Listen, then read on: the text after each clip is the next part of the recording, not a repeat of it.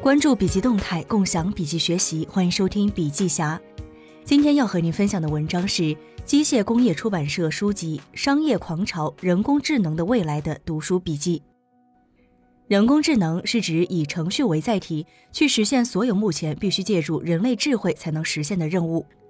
人工智能已经实现的功能包括让机器像人类一样听懂语音识别、看懂机器识别，以及像人类一样运动。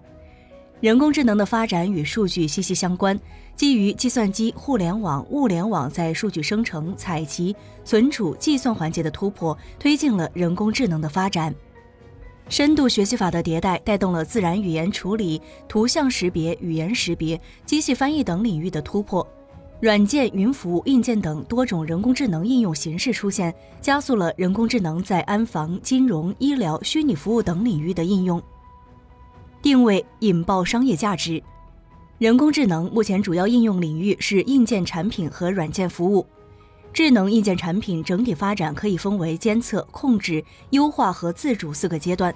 突破应用场景限制，满足刚需，仍然是智能硬件的重要突破点。智能硬件产品的另一个主要价值是产品之间通过互相连接形成应用闭环，从而获得完整的特定场景的个人行为数据，并依据数据积累结果形成针对个人的个性化服务反馈。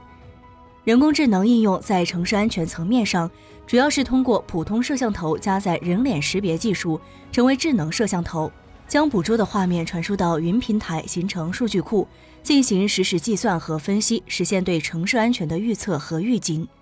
它的实现价值是通过部分服务替代人工，在提升效率、降低成本的同时，达到辅助决策过程智能化的效果。未来，人工智能应用在虚拟服务场景中会变得更加拟人化、个性化，并且高效。跨界人工智能与商业的连接，工业加人工智能。随着信息化和物联网技术的发展，未来工业机器人的发展重点是智能交互、柔性、安全操作和技术融合应用。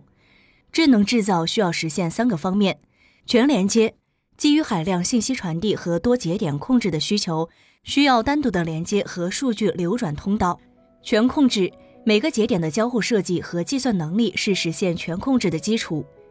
一是全面资源整合，二是数据采集与整合应用。三是数据传递通道与实时交互，四是数据模型的多场景创造与打通。交通出行加人工智能，交通智能监控系统是城市交通管理系统的五官。人工智能技术应用后，使得机器的工作在单纯的数据采集之外，还能对发生的情况做出识别和判断，直接向使用者语境或反馈结论，不再需要人力介入，从而提升监测效率。目前，汽车企业将人工智能应用在车内服务和自主性服务等环节，用语言代替手动操作。人工智能被寄望于解决交通拥堵和交通安全两大难题，并提升用户驾驶和乘车体验，受到政府和车企的极大关注。公共服务加人工智能，公共服务加人工智能的主要路径有以下几点：政府治理模式从结构型管理向预见型管理转变。公共环境服务引入数据管理，并向智慧型服务转变，满足公民基本需求保障，并有条件地向弱势群体转移。现阶段，人工智能应用于城市管理，主要聚焦在城市能源应用管理、公共安全管理、城市交通规划和调度。未来，城市管理服务借助智能手段，将与个人生活管理紧密结合，形成城市、社区、家庭相互融合的服务系统，实现真正的智能生活。金融加人工智能，现阶段金融产品的传统销售方式仍然主要依靠理财师、客户经理等一线销售人员提供咨询、产品推荐、后续跟踪等服务。在个性化理财服务环节，人工智能将代替人类完成分析和推理工作，能够极大的提高金融机构的服务效率和服务范围。金融领域有望成为人工智能应用普及较为迅速的行业。娱乐加人工智能。近两年，人工智能在文化娱乐领域的应用主要是人机交互、虚拟偶像、辅助创作等。休闲娱乐行业市场空间较大，用户对新鲜事物的接受程度较高，乐意使用新技术来提升现有产品的体验。在内容创业火爆、优质内容缺乏的今天，人工智能技术的应用将进一步提升内容生产的效率。教育加人工智能。目前，人工智能在教育领域已经实现的应用，主要体现在对教学环境、学习方式的改变上，主要包括智能考试阅卷、作业批改、个性化教学及虚拟场景教学等方面。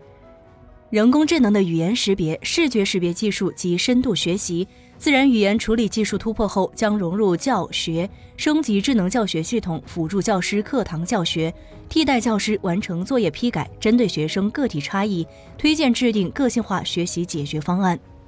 农业加人工智能，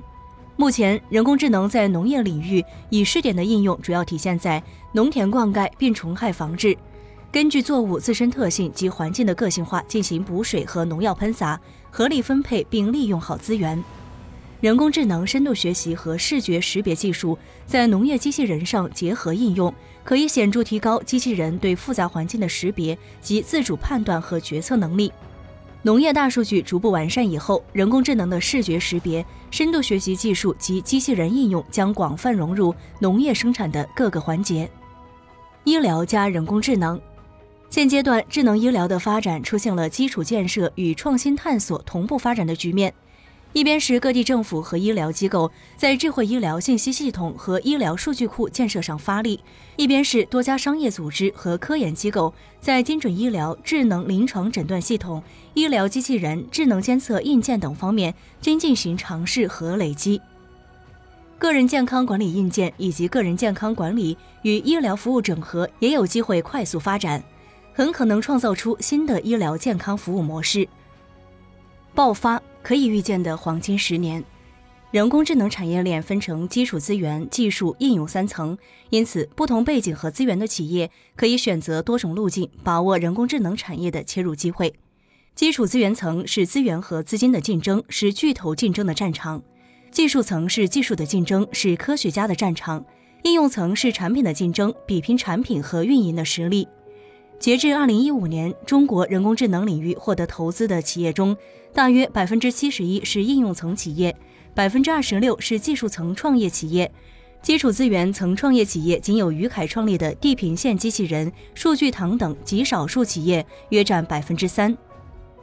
起点：人工智能的终极形态。现阶段，人工智能还只是被定义为一种算法，而且还依赖于人类的经验，而不是高阶的理论架构。真正的人工智能可能是类人脑，可能是具有人类心智的机器，还可能是模拟人类思考和行为的仿生体。人工智能改变的是生产力的规则，这意味着无法加入这个规则，就几乎没有继续参与社会生产。这个阶段最需要所有人警醒的是，谁来监控规则设计者？到了互联网三点零阶段，个人行为与环境交互信息被记录。继续发展下去，思想意识是否将成为信息记录的关键点，取决于以下三种模式哪一种会成为主流：一是用思想意识控制工具；二是人与工具互为构成部分；三是大脑具备永生的机会。人工智能和大数据的发展，让社会规则的设计和执行变得越来越理性规范。与此同时，人类的生存模式被快速打破，已有的生存技能可能会被快速淘汰。好的，朋友们，今天的分享就到这儿。如果您有行业动态的新鲜事想要分享给大家，可以发送给小霞。江湖虽远，小霞等你。感谢您的收听，下期再会。